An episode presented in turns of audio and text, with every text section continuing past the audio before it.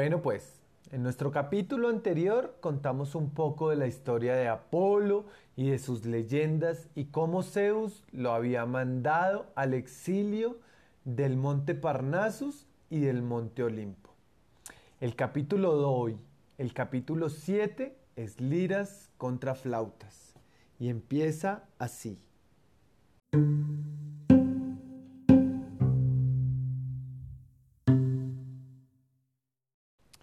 Capítulo 7. Liras contra flautas. Qué hermosas son las verdes praderas y muchacho, umbrosos bosques mitológicos, amigo mío. Por ello corrió Apolo durante su placentero destierro entre los hombres, recitando melodiosos versos y haciendo sonar su lira. Las nueve musas que bajaron del Parnaso a consolar al dios en su destierro entonaban cánticos excelsos y las ninfas de los bosques y fuentes danzaban en coro coronadas de jacintos y a lo lejos sonaba la flauta de pan. La lira y la flauta son dos instrumentos mitológicos por excelencia. De su música están llenas todas las leyendas y fábulas de la mitología. La lira de siete cuerdas, regalo de su padre, Zeus, era preferida del dios Apolo. Su música era dulce como ninguna. Un día escuchó a Orfeo, hijo de la musa Calíope, y se prendió su armonía. Apolo le enseñó a manejarla y hasta le regaló una. Orfeo, entusiasmado, añadió al instrumento dos cuerdas más, en honor de las nueve musas del Parnaso, y consiguió superar en destreza interpretativa a su propio maestro.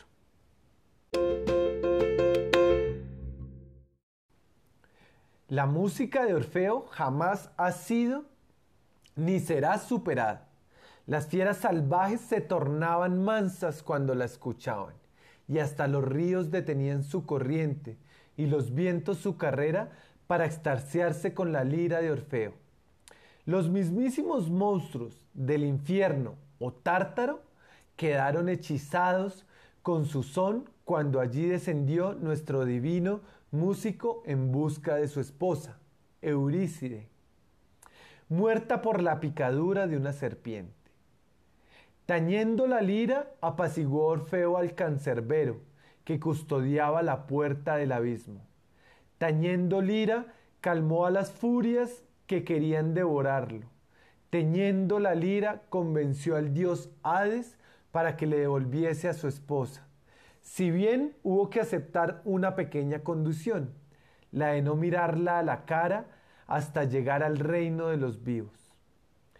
Pero eran tantas las ansias de contemplar otra vez la belleza de su amada que Orfeo le levantó un velo que le cubría el rostro. Y Eurícide se convirtió en humo, esfumándose en el aire para siempre. Y la lira del lírico músico quedó muda también para siempre jamás.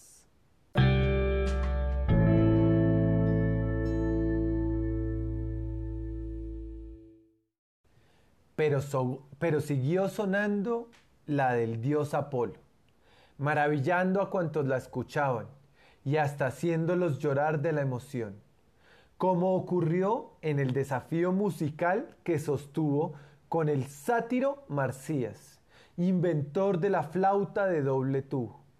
Tan orgulloso estaba de su instrumento y de lo bien que lo tocaba que un día retó a Apolo poniendo como jueces a todos los habitantes de la ciudad de Niza. El propio Marcías fue el primero en comenzar la competencia musical. Su flauta sonaba melodiosa, alegre, imitando el trinar de los pájaros, el murmullo de las olas, el rumor de las fuentes y la furia del huracán y el tenue sulbido de la brisa. El público aplaudió con enorme entusiasmo, pero Apolo no se arredró. Templó su lira, cerró los ojos, invocó a todas las musas del Parnaso, amigas suyas, y comenzó a tañar su dorado instrumento, mientras entonaba una canción nostálgica con estarias de amor y desengaños.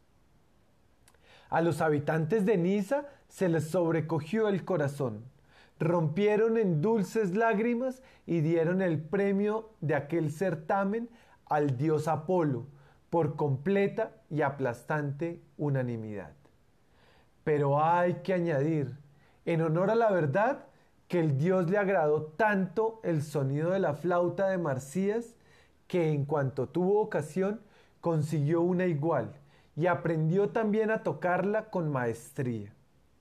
Y la ocasión se le presentó cuando el joven Hermes, hijo de Zeus y de la pleyada Maya, robó los bueyes que pastoreaba. Apolo los encerró en una cueva. El dios acudió furioso a rescatar su rebaño, pero hete aquí que, al llegar a las cercanías de la gruta, un dulce son lo hace detenerse, absorto. ¿Qué es lo que suena tan melodiosamente? Ni más ni menos que la siringa o flauta de pan tocada por el joven Hermes. Apolo queda tan prendado de la música que acepta sin pensarlo dos veces el trato que él le propone. Te cambio las vacas por la siringa. De acuerdo, de acuerdo. Y desde entonces el dios Apolo fue ya consumado maestro de dos instrumentos mitológicos por excelencia, la lira y la flauta.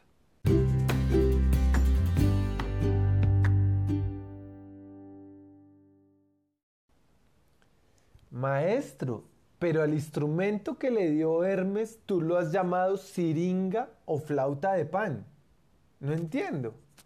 Justamente, muchacho, porque fue el dios Pan quien la inventó. Su leyenda es una de las más bonitas de cuantas acontecieron en los bosques mitológicos. Pan era un dios de extraña figura. La mitad de su cuerpo era humana y la inferior de macho cabrío, con pezuñas en vez de pies, pero a pesar de su aspecto era un dios juguetón y enamoradizo. Un día que cesteaba la sombra de una higuera silvestre, vio pasar cerca a la ninfa Siringue. Se enamoró de inmediato y de ella se puso a perseguirla por bosques y valles. Cansada la ninfa de tanto correr, invocó a los dioses que viniesen en su ayuda y estos, compadecidos, la convirtieron en alta y sembreante caña, de las que crecen a la orilla de los lagos.